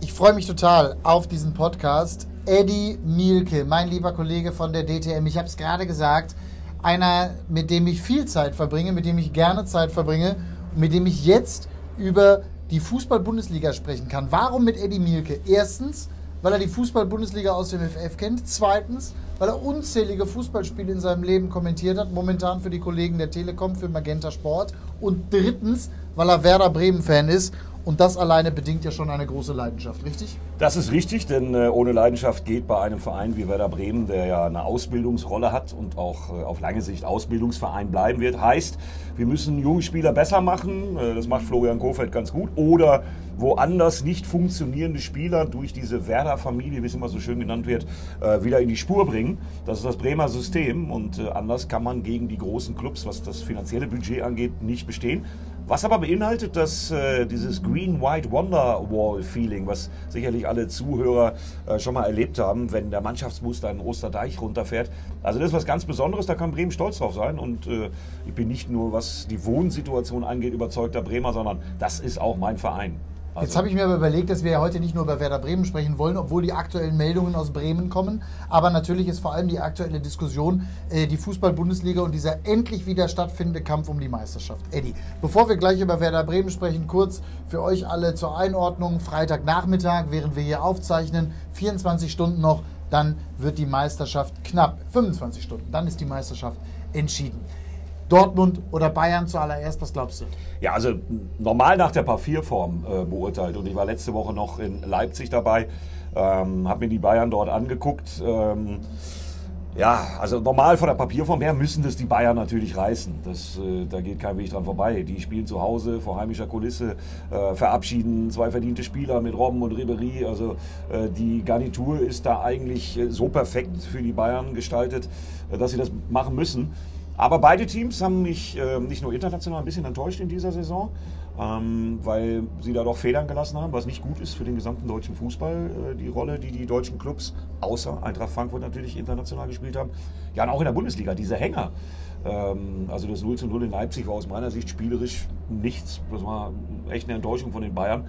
Dortmund hatte aber auch solche Hänger. Ich erinnere nur an das 2 äh, zu 2 zum Beispiel ähm, bei meinen Bremern. Äh, da haben sie dann auch einen Durchhänger gehabt. Also Hannover. Also beide, beide lassen Federn im Han Spiel. Hannover, ja. Düsseldorf, äh, Nürnberg. Alle Spiele, die du als Borussia Dortmund, wenn du Meister werden willst, gewinnen musst. Mit Leichtigkeit normalerweise. Richtig. Neun Punkte Vorsprung verspielt. Das gab es ja auch so in der Form lange nicht. auf dem Papier spricht vieles für die Bayern. Wenn Bayern Meister wird, dann doch nur, weil Dortmund am Ende es fair spielt hat. Ja, nicht nur am Ende letztendlich. Also die haben genügend Chancen gehabt. Das zieht sich also ein bisschen durch die Rückrunde, dass die da äh, wirklich so eine sanfte Talfahrt eingeläutet ja. haben, aus der sie noch nicht mal rausgekommen sind. Wenn man sie Anfang der Saison gesehen hat, äh, dann fragt man sich, wie dieser Leistungseinbruch auf einmal passieren konnte.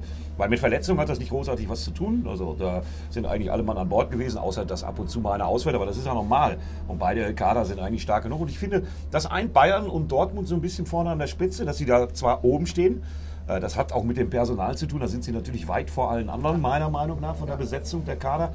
Aber eben nicht konstant. Und das hat ihn auch international das Genick gebrochen. Um auf Borussia Dortmund nochmal auch zu sprechen zu kommen, was den Kader angeht, ist natürlich auch ein Kader, der relativ jung ist. Spieler, die vorher nicht unbedingt im Fokus der ganz großen internationalen Vereine gewesen sind. Wenn ich an Thomas Delaney denke, an Jordan Sancho denke, an Axel Witzel denke, alles Jungs, die kicken können, die haben natürlich eingeschlagen wie die Sau. Auf einmal lesen die, hören die, ich bin 30 Millionen wert, 50 Millionen wert, 70 Millionen wert, wie auch immer. Das macht ja was mit dir als junger Spieler. Ja, Könnte es daran liegen? Absolut. Äh, man hat es zum Beispiel, äh, und das war für mich einer der einschneidenden Erlebnisse in dieser Saison, die Pressekonferenz mit Lucien Favre, wo er äh, viel zu früh den Journalisten erklärt hat, dass es das war mit der Meisterschaft. Also völliger Quatsch in der Situation. Und dann wird das, was du angesprochen hast, natürlich macht das was mit einem Spieler. Die haben jedes Mal 80.000 Leute, über 80.000 Leute in der Hütte. Das ist das geilste Stadion der Welt in meinen Augen in ja. Dortmund. Das ist unglaublich, wenn man da mal sein darf. Ja, und diese ganze Situation, dann ist man vorne, dominiert äh, die erste Saisonhälfte, äh, spielt überragend, hat die Meisterschaft eigentlich schon so halbwegs in der Tasche. Ja, und wenn dann irgendein klitzekleines Glied in dieser Kette nicht funktioniert und äh, da ist dann Fußball eben Kopfsache, ja, dann kommt da eben sowas bei raus und man verliert auf einmal Spiele, die man vorher im Schlaf gewonnen hat. Aber die Bayern haben ja auch Spiele verloren bzw. unentschieden gespielt, wo du auch normalerweise denkst, eine solche Mannschaft die Nummer eins über Jahre, wenn nicht Jahrzehnte in Deutschland, darf eigentlich im Kampf um eine Meisterschaft so etwas nicht verlieren. Ist denen dieses Jahr auch passiert? Ist denen dieses Jahr auch passiert und da sage ich auch ein Beispiel aus meiner Sicht, wo ich sehr enttäuscht war.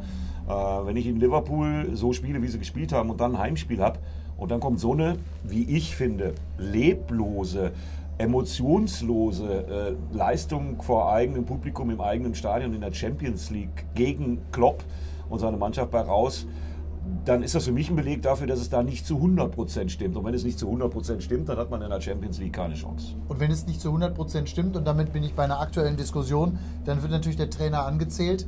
Da sind wir bei Nico Kovac, der gestern, wie ich fand, eine, also am Donnerstag eine bemerkenswerte Pressekonferenz gegeben hat, sehr emotional und vor allem auf die Menschlichkeit in diesem Geschäft angespielt hat. Wie hast du es gesehen? Ja, Wie das, siehst du es? Dass dem äh, mal irgendwann dann äh, wirklich auch äh, der Kragenplatz ist ja logisch, weil ich finde, dass das von der Außendarstellung her äh, eine glatte 6 Minuten ist, äh, was die Bayern-Bosse, dann sagt der was, dann kommt Salihamidzic, der sagt dann wieder was anderes und äh, da ist keine Struktur, keine Führungsstruktur für mich erkennbar. Und einen Trainer stärkt man definitiv anders als so wie Bayern München, und damit meine ich dann die kompletten Entscheidungsträger, äh, über Nico Kovac reden, mit ihm umgehen. Das ist nicht das, was einen Trainer stark macht. Ja, und was sollen denn dann die Spieler denken, wenn die das jedes Mal in der Zeitung lesen oder in, in Fernsehinterviews sehen, äh, was die Entscheidungsträger des großen FC Bayern München über den Trainer gesagt haben? Gut ist das nicht und ich glaube, das spielt ihm diese Leistung rein, dass da keiner so richtig weiß, was er eigentlich wollen. Und äh, ich finde, das kann man als Führungsschwäche bezeichnen und das spielt natürlich eine große Rolle, auch für den mentalen Background. Robben Ribery, die hören auf, das haben wir schon angesprochen. Auch die Diskussionen um äh, die Nationalmannschaftsgeschichte äh, da mit äh, Hummels und Müller, ähm, Boateng, Boateng äh, das sind alle Sachen, die nicht förderlich sind und äh, die spielen natürlich eine Rolle. War viel Unruhe bei den Bayern in dieser Saison, aber, und da will ich nochmal dran erinnern, auch wenn momentan um die Meisterschaft gekämpft wird, Nico Kovac war ja schon mal im Oktober, November richtig angezählt. Gefühlt auch schon weg. Gefühlt war er schon weg, ja. Ne? Und dann hat er aber eine gute Serie hingelegt, auch mit Schützenhilfe der Dortmunder natürlich. Jetzt ist er wieder im Geschäft. Äh, ich weiß ehrlich gesagt nicht so richtig, und das ist ja so eine ja, althergebrachte Rivalität zwischen den Norddeutschen und den Bayern. Das ist noch aus der Lemke Uli Hoeneß Zeit. Ich finde das aber Quatsch, weil der FC Bayern München hat schon einen großartigen Job gemacht in den letzten 25 Jahren, auch für den deutschen Fußball. Das ist sehr, sehr beeindruckend. Also die haben eigentlich alle Tools in der Hand. Aber dass die so führungslos dahertaumeln und sich gegenseitig selbst andauernd widersprechen, das finde ich ungewöhnlich. So eine richtige Linie vermisse ich da im Moment. Die sehe ich einfach nicht. Spannend über den Umbruch des FC Bayern zu sprechen, gleich nochmal da. Der braucht sportlich äh, definitiv einen Umbruch. Du hast gerade das Robben-Ribery-Ende angesprochen. möglicherweise auch in der Führung, aber dazu gleich nochmal eine Einschätzung, nochmal zurück zum Trainer. Ich finde das ja unsäglich, dass ein Trainer, der ums Double gerade noch kämpft, also im Pokalfinale steht und um die Meisterschaft kämpft. Jetzt mal unabhängig davon, ob er am Ende Erster oder Zweiter wird. Das ist ja in Deutschland so, der Erste ist immer der große Sieger, der Zweite ist der erste ist Verlierer. Der erste Verlierer ja. Anstatt zu sagen, hey, wir haben hier eine, einen jungen Trainer, wir bauen auf den über Jahre und wir geben dem auch auf drei, vier Jahre die Chance. Möglicherweise nutzt er sie dann, aber im ersten Jahr zu sagen, der wird entlassen obwohl er zweimal Zweiter wird und in der Champions League übrigens gegen den FC Liverpool einen Finalisten rausfliegt. Ja. Ah, das, also ich kann Nico Kovac verstehen, Absolut. dem die Menschlichkeit da fehlt. Absolut, was soll er sonst noch machen? Und äh, nochmal, ich vermisse da die Linie in der Führung, weil das stärkt Nico Kovac nicht. Was soll der denn denken? Nee, das eben. sind alles keine klaren Signale. Und ja, das ist so eine typisch deutsche Mentalität, das sieht man auch in anderen Sportarten. Der zweite ist der erste Verlierer. Mensch, wenn du in der Bundesliga Zweiter wirst, dann ist das eine großartige Leistung. Gerade für einen jungen Trainer, wir wollen ja nicht vergessen, Nico Kovac ist da mit gutem Grund, sie haben sich den gewünscht. Äh, aber mein Gefühl ist, das passt dann eben anscheinend doch nicht so. Und ich würde da Nico Kovac äh, von jeglicher Schuld freisprechen, aus der Außenwahrnehmung, die man so hat. Die haben einfach keine Linie. Die lassen ihn einfach nicht machen. Und ich frage mich mittlerweile, warum haben sie ihn überhaupt geholt? Völlig, äh, sehe ich hundertprozentig wie du. So, und jetzt sind wir bei der Führung. Umbruch in der Mannschaft wird vollzogen, möglicherweise zu spät. Borussia Dortmund ist da zwei, drei Schritte voraus. Andere Vereine haben das auch äh, auf besondere Art und Weise, wenn ich an Eintracht Frankfurt denke, auch äh, gut hingekriegt. Bei den Bayern fehlt dieser Umbruch noch. Äh, die werden eine Menge Geld in die Hand nehmen, um den jetzt dann zu vollziehen. Brauchen die auch einen Umbruch in der Führung? Also, ja, meiner Meinung nach ja. Den also besten hatten sie ja eigentlich schon mal mit Matthias Sammer, ne? Ja, der war schon mal da, aber ich traue auch Olli Kahn äh, eine große Rolle zu, der da auch hinpasst mit seiner Bayern-Vergangenheit. Ja. Äh, und äh, bei dem würde ich aber eins jetzt schon mal vermuten, wenn das denn dann zum Tragen kommt. Der eiert nicht so rum. Der lässt sich nicht so viel auf der Nase rumtanzen, was nämlich bei Hasan Salihamidzic aus meiner Sicht ab und zu mal der Fall ist. Er wirkt unsicher. Er wirkt auch nicht so, als wenn er unbedingt in jeder Entscheidung eingebunden ist. Also das macht alles nicht gerade den Eindruck eines Spitzenclubs aus meiner Sicht. Und äh, da ist mir dann wirklich schon klar, nicht nur, weil er mal Eier brauchte und auch Eier hat, äh, Olli Kahn wird so nicht mit sich arbeiten lassen. Und ich glaube, da debattieren die gerade noch drüber, äh, mit welcher Machtfülle er dann ausgestattet wird. Nur wenn er die hat, dann zieht er auch sein Ding durch. Und äh, ich glaube, das könnte den Bayern helfen. Weil so einen brauchen sie. Das heißt aber, es wird niemals eine Dreierspitze Rummenigge Kahn Hönes geben. Da muss ein sauberer Übergang her. Es wird aber auch keine Zweierspitze Hönes Kahn geben, oder? Nee. Also eigentlich kannst du nur sagen, alle macht dem Olli. Richtig. Ich glaube auch nicht, dass Olli Kahn sich auf irgendwas anderes einlassen würde. Geld braucht er nicht. Ähm, klar reizt ihn das, so ein Job, das hat er auch schon oft genug angedeutet. Und ich glaube, da geht es letztendlich nur noch um die Feinjustierung. Wie viel Macht kriegt er denn? Und sind die anderen endlich bereit, Macht abzugeben? Weil ich glaube, da haben sie beide Schwierigkeiten mit. Und damit meine ich Karl-Heinz Rummenigge natürlich und natürlich auch Uli Hoeneß. Das ist aus meiner Sicht ein Fehler. Schauen wir auf den Gegner Borussia Dortmund, also nicht morgen der Gegner, das ist Eintracht Frankfurt, aber Borussia Dortmund, der Gegner im Kampf um die Meisterschaft, Umbruch vollzogen, junge Truppe, mit Pulisic verlieren sie einen Spitzenmann nach Chelsea. Aber mit Lucien Favre, ein Trainer, der bisher in der Bundesliga erfolgreich gearbeitet hat, wäre Platz 2 ein Erfolg? Ja, Lucien Favre hat ja immer so ein bisschen den Beigeschmack, dass er natürlich ein begnadeter Trainer ist, Spieler besser macht, das taktische Konzept stimmt und, und, und. Aber hat er denn so richtig schon mal was gewonnen? Egal, wo er Trainer war? Also er hat mit Borussia Mönchengladbach die Champions League erreicht. Ja, was aber ehrlicherweise für Gladbach. Wo sind die Titel? Ja, ja. Wo keiner, sind die kein Titel? Einziger. Dieter Hecking wiederum hat einen Titel Zum mit Beispiel? dem VfL Wolfsburg. Ja? ja, ja, klar. Ich weiß nicht. Und äh, ich spreche nochmal diese Pressekonferenz neulich an. Also ich war richtig überrascht, als ich die äh, gesehen habe. Äh, klar, äh, machen ein scheiß Spiel, verlieren, ja, okay. Aber sich dann da hinzusetzen und mit Trauerminie das Ende der Meisterschaftsträume zu erklären, äh, beim Blick auf die Tabelle und jeder, der rechnen kann, fasst sich da doch an den Kopf. Und äh, das, das machen die Spieler, glaube ich, auch. Ist natürlich als Signal in die Mannschaft. Fatal. Total. Fatal. Da sitzt dein Chef und sagt, obwohl noch alles drin ist, das war's. Wir werden nicht Meister kann ich bis heute nicht nachvollziehen, dieses Statement von Lucia Faber. weiß ich nicht, was ihn da geritten hat.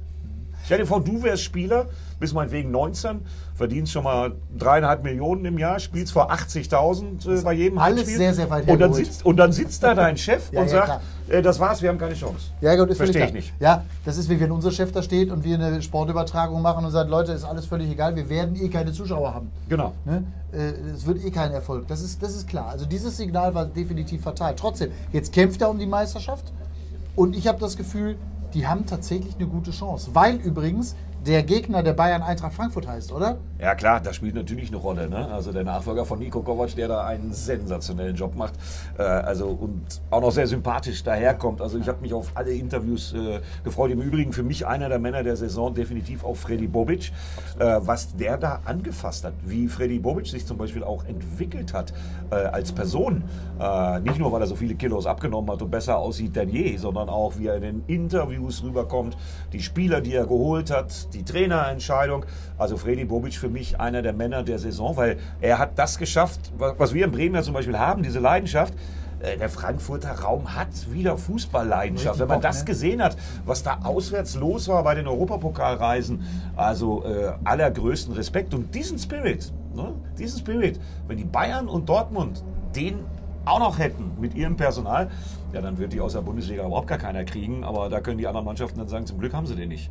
Spirit hängt aber auch immer ein bisschen mit der Mannschaft auch zusammen, beziehungsweise auch mit passen. dem, was die Mannschaft, genau, das muss passen. Nur wenn du dieses Kollektiv hast, was funktioniert, kannst du drumherum auch eine Begeisterung und eine Leidenschaft entfachen. Aber für das Kollektiv verantwortlich ist der Sportdirektor oder in dem Falle der Sportvorstand, nämlich Freddy Bubic. Der übrigens, spannend, dass du es ansprichst, auch in Stuttgart schon erfolgreich gearbeitet hat. Ich darf erinnern, ja. als Freddy Bobic in Stuttgart das Sagen hatte, hat Stuttgart international gespielt. Jetzt heißt die Relegation. Oder ja. jetzt heißt die Realität Relegation. Aber Freddy Bobic hat Nach sich, einem Abstieg übrigens. Ah, absolut, aber Freddy Bobic hat sich da ja wirklich hingearbeitet, wo er jetzt ist. Also das ist ja wirklich eine, eine traumhafte Rolle, die er da ausfüllt. Und wie er das, wie, wie gesagt, in der Öffentlichkeit auch verkauft, wie er sich darstellt. Und ich nenne mir jetzt mal als Beispiel eine Spielerentscheidung. Äh, Kostic. Ne? Äh, frag mal Hamburger äh, zum Kollegen Kostic, äh, was die so sagen und äh, was die so vermutet hätten, als die Frankfurter dahergekommen sind und ihn ausgeliehen haben. Ja, aber Freddy Bobic hat anscheinend mit seinen Leuten da wirklich so ein Händchen dass er Leute, die dann eigentlich schon fast durch sind für den bezahlten Fußball in Deutschland, und das war bei Kostic so mit dem HSV-Abstieg, äh, da war eigentlich Feierabend. Äh, klar, ewiges Talent, äh, Riesentyp, der kann schon was, gezeigt hat das nur nicht. Nur, was der für eine Saison spielt, und das hat, glaube ich, mit der Führung zu tun. Ja. Sowohl Trainer als auch Freddy Bobic als oberster Chef haben den wieder in die Spur gebracht. Und dafür braucht man ein Händchen. Also man braucht eine Nase. Ne? Also Nase, Händchen mal, und Eier. Ja, übrigens, ich, ich sage nochmal als Beispiel auch Boateng, an den sich keiner herangetraut hat, ne? der dann jetzt nochmal groß international aufspielen darf durch Eintracht Frankfurt. Das sind alles so Personalentscheidungen, da kann ich nur sagen, Respekt. Ja, und was sie da vorne haben, äh, einer meiner absoluten Lieblingsspieler, weil ich den Bewegungsablauf auch äh, sensationell finde, den muss man auch erstmal entdecken. Ich rede über Sebastian Orler. Äh, sensationeller Stürmer für mich. Äh, ne? Also wirklich sagen. Alle reden über Jovic und über äh, Rebic. Ich finde noch viel beeindruckender, nämlich auch wenn man im Stadion dann mal ist und dann mal abseits der äh, Kamerabilder ein bisschen guckt, was der Kollege für Laufwege hat. Also Orler für mich auch einer der Spieler des Jahres Jahres überhaupt, äh, weil er wirklich einen extrem guten Ballspiel, extrem erfolgreich ist, torgefährlich ist, bringt alles mit. Ja, und wer hat ihn entdeckt? Freddy Bobic. Der übrigens auch äh, Hinteregger aus Augsburg äh, nach Frankfurt geholt hat und dem dort gefühlt die zweite Chance gegeben habe. Wobei ich finde, der braucht gar keine zweite Chance, weil er hat einfach, er hat einfach nichts gemacht. Richtig. Ne? Oder? In der Winterpause. Außer, dass er mal die Wahrheit gesagt hat, genau. dass er in seinen Statements klar gesagt hat, irgendwie mit mir nicht. Ich bin nur eher einer, der irgendwie die Realitäten anspricht. Es ging ja auch um den Trainer. Ne? Ja, Sind Sie klar. zufrieden oder nicht? Also so im übertragenen Sinne, ist das ein guter Trainer oder nicht? Und da hat er gesagt, habe ich gar keine Meinung zu. Punkt. Ich würde mir das mal mehr Bundesligaspielern wünschen. Absolut. Hm? Diese klare Kante. Wir haben ja in Bremen auch einen, der uns leider gerade verlässt, Max Kruse zum Beispiel. Er hat heute bin, bin per Instagram bekannt gegeben, dass er seinen Vertrag nicht verlängern wird. Nur wo er hingeht, hat er nicht gesagt. Hier überall gerade auf meinem Telefon laufen gerade die äh, Meldungen ein, ob bei Sport 1, ob bei Bild, egal wo. Schlechte Nachrichten für Werder, Kruse verlässt Werder Bremen und so weiter. Wohin, sagt er nicht. Nee. Aber das klingt so ein bisschen auch nach nochmal einen großen Vertrag, nochmal ein bisschen Kohle. Oder? Also was man England. sagen muss, das sage ich auch als Bremer, das ist äh, aus meiner Sicht ein Fehler gewesen, wobei Frank Baumann und Florian Kofeld in Bremen wenige Fehler machen im Rahmen ihrer Möglichkeiten. Aber man hätte die Situation verhindern müssen, dass Max Kruse mit 31 in die Situation kommt, dass er tatsächlich auf dem Niveau, auf dem er spielt, ablösefrei ist. Das ist ja wie ein, wie ein äh, zehnfaches Weihnachtsgeschenk. Ne? Äh, also das ist ja unglaublich, weil äh, Max Kruse ist schon ein Unterschiedsspieler. Ich als Bremer finde es natürlich extrem schade, kann aber Max Kruse letztendlich verstehen. Äh, er will unbedingt international spielen. Ich bin mir auch sicher, dass er nicht zu irgendeinem Gurkenverein geht, der nicht international spielt. Äh, das werden wir dann in den nächsten Tagen vielleicht rauskriegen. Äh, aber gut, er ist 31, das ist der letzte große Vertrag, den er unterschreibt. Und schade, dass er an diesem Projekt, was Florian Kofeld und Frank Baumann da in Bremen versuchen, in Zukunft nicht mehr daran teilnehmen wird. Weil er war jetzt auch in der letzten Saison meiner Meinung nach äh, unser wichtigster Unterschiedsspieler. Äh, eigentlich unglaublich. Also ich habe von dem Szenen gesehen, Bälle festmachen und so und dann verteilen und äh, auch die geringe Fehlpassquote dazu noch torgefährlich. Ja, der müsste eigentlich, äh, sage ich jetzt nicht, weil ich Werder Bremen-Fan bin, gefühlt müsste der Nationalmannschaft spielen. Klare Worte von Eddie Mielke. Jetzt haben wir vorhin einen kurzen WhatsApp-Kontakt gehabt, als die Meldung aufploppte. Da habe ich zurückgeschrieben, als du geschrieben hast, äh, er geht, ähm, habe ich zurückgeschrieben, Schalke. Jetzt nee, kommst never, du. Never. Das kann er uns nicht antun. Nein, wird er auch nicht machen, glaube ich auch nicht. Nein, aber damit komme ich zu meinem Lieblingsverein. Da ja. möchte ich natürlich auch nochmal eine Meinung von ja, dir haben, ähm, als jemand, der sehr spannend, finde ich, in diesem Gespräch auf die Fußball-Bundesliga schaut den FC Schalke 04, der ja sicherlich die Enttäuschung der Saison ist, richtig? Ja, absolut. Ich meine, wenn ich äh, neidisch als Bremer auf euren Kader gucke und mir dann angucke, was das für ein Rumgekrebse war, äh, ja, da, da, läuft auch einiges schief. Und, und auch da, in Bremen gibt es einen schönen Spruch, äh, der Fisch stinkt immer am Kopf. Äh, das ist bei den Schalkern genauso wie bei den Bayern und, und bei Dortmund, was wir da angesprochen haben. Das stimmt äh, einiges nicht. Und ja, ausbaden müssen dann am Ende, am Ende die fantastischen Fans. Ne? Ich finde, das ist eine Verzweiflungsaktion, einen verdienten äh, Mann des Vereins, eine Clublegende wie Hüb Stevens. Nichts gegen Hüb Stevens, aber ich finde das eine Verzweiflungsaktion, den zurückzuholen. Also äh, unglaublich. Als Retter. Ja. Wenn du sagst, der Fisch stinkt am Kopf, ja, ist halt ständig Theater. Da kann man ja gucken, ist, ist egal, um welches Thema es geht. Jetzt meinetwegen auch bei der, bei der, äh, bei der Besetzung der, der Trainerposition. Äh, ich werde da immer hellhörig, wenn ich so viele verschiedene Statements von Entscheidungsträgern äh, um die Ohren gepfeffert bekomme aus den Medien da weiß ich dann, dass die, dass die Führung da äh, Nachholbedarf hat und äh, da muss man dann halt auch im Management mal überlegen, was man sich macht. Weil äh, also ihr Schalke habt doch alle Tools. Ja, Geiles klar. Stadion, geile Fans, auch wirklich einen guten Kader, den hätten wir an der Weser zum Beispiel gerne. Ich, ich ja, denke, da kommt da nichts mehr raus. Ich denke ja so ein bisschen an den Neuanfang momentan, dass man jetzt sagt, mit Jochen Schneider wird ein neuer starker Mann, der in der Bundesliga jetzt auch noch nicht wirklich ja. äh, äh, weder positiv, aber vor allem auch nicht negativ aufgefallen ist. Das ist schon mal das Wichtigste. Das ist schon mal das Wichtigste. Ist übrigens Christian Heidel vorher auch nicht ja. negativ aufgefallen. Äh, ne, mit äh, David Wagner holen sie jetzt einen spannenden Mann. Es klingt alles zumindest nach Neuanfang. Trotzdem, der Aufsichtsratschef, der Oberste, Clemens Tönnies, ist nach wie vor da. Das stimmt. Ne? Vielleicht müsste man da dann auch mal ansetzen. Ähm, Wobei der liebt, der liebt, und lebt diesen Verein. Ja, natürlich, äh, unbestritten, unbestritten, unbestritten. Und der war Aber übrigens da, als es Schalke richtig dreckig ging, Mitte ja, der 90er Jahre. Und hat dann natürlich auch äh, richtige Verdienste, klar. Aber heißt das automatisch, dass man im modernen Fußball im Jahr 2019 funktioniert?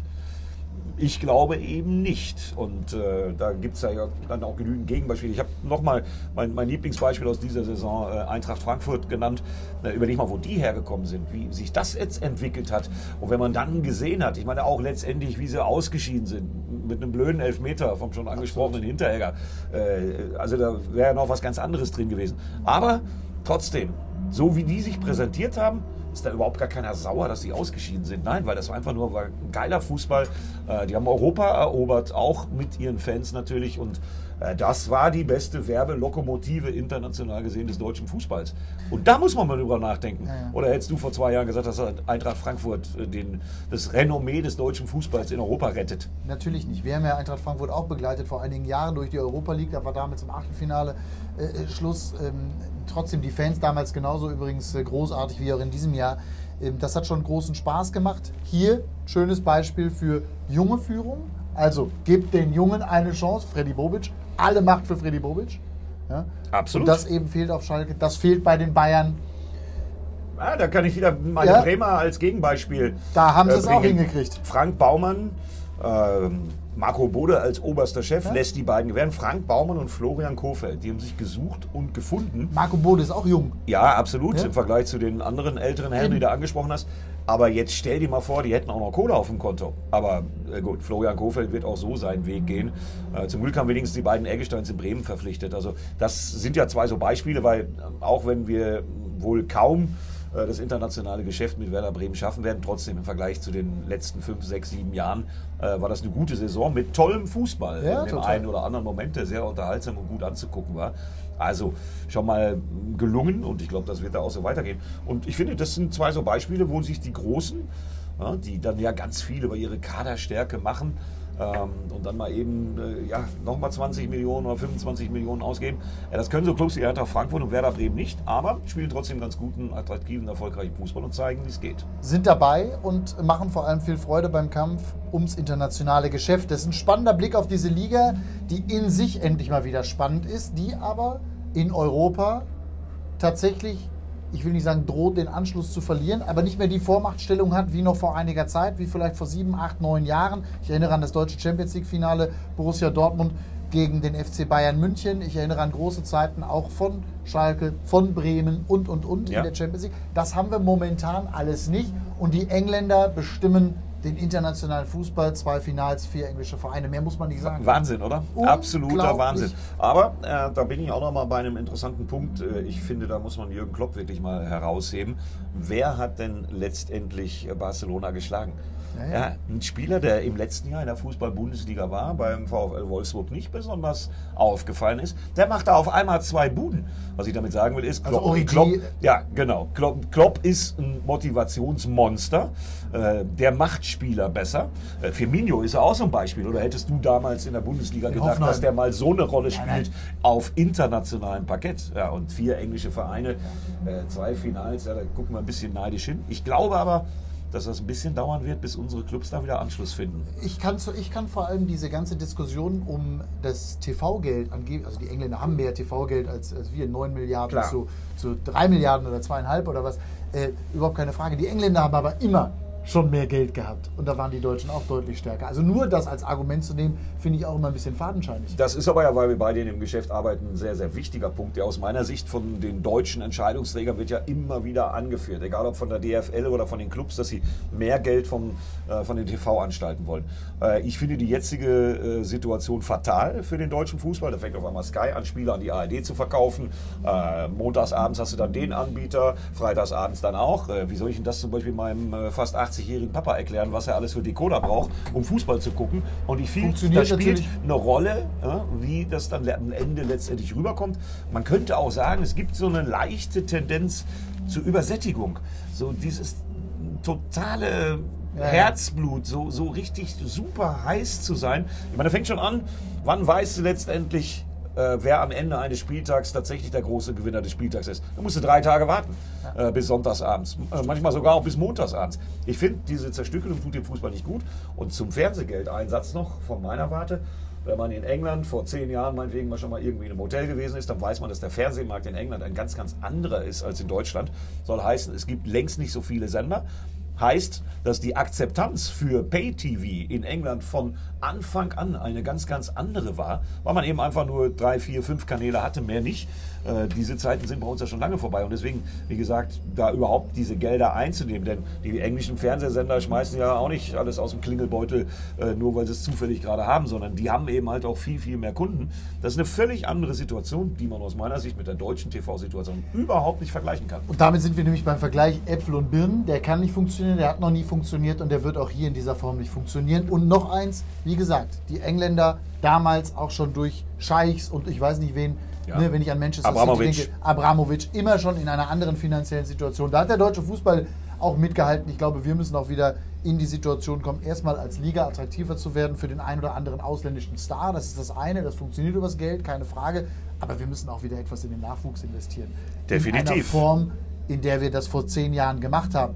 Die Früchte dieser Arbeit, die haben wir gesehen rund um die WM 2014 Momentan habe ich so ein bisschen das Gefühl, wir haben uns wieder etwas ausgeruht, zu sehr ausgeruht auf den Lorbeeren, die die Kollegen 2014 und auch davor schon erreicht haben. Ich finde, das kann man sehr gut vergleichen, die Situation der Nationalmannschaft mit dem Standing der deutschen Clubs hm, international. Mhm, das ist Stimmt. so eine Schleichfahrt, so ja. nenne ich es mal, ja. im Parallelschritt, weil mhm. äh, die Probleme der Liga international mhm. und die Problem, Probleme von Jogi Löws Team, die sind ja deckungsgleich fast. Ja. Und äh, das ist parallel. Und natürlich hängt das eine mit dem anderen zusammen.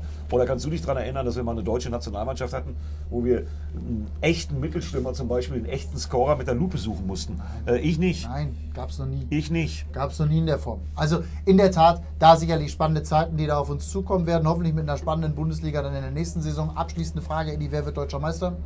Bayern München. Klare Worte von dir. Ja. Wer Kann nicht anders sein. steigt auf? Wer steigt auf? Also Köln ist klar. Paderborn oder Union? Wer geht direkt? Ich als Bremer sage jetzt einfach der HSV auf jeden Fall nicht. Ja. Nein, ich würde es mir für Union Berlin wünschen. Direkt hoch. Unaufsteigbaren. Wenn die einmal Die kommen, es endlich mal verdient. Alte Försterei, das ist eine geile Nummer. Und äh, warum nicht? Unsere faszinierende Hauptstadt, äh, wenn die dann mit zwei Clubs in der ersten Liga spielt, super. Fände ich nicht schlecht. Ich hoffe Paderborn direkt. Das sage ich als halber Paderborner und als in Paderborn verheirateter. Und Union in der Relegation gegen den VfB. Das hätte auch was. Dann sind wir alle glücklich. das hätte auch Oder? was. Schauen wir mal. Eddie, danke für den Moment. Für alle, die Eddie mehr hören möchten. Samstag und Sonntag.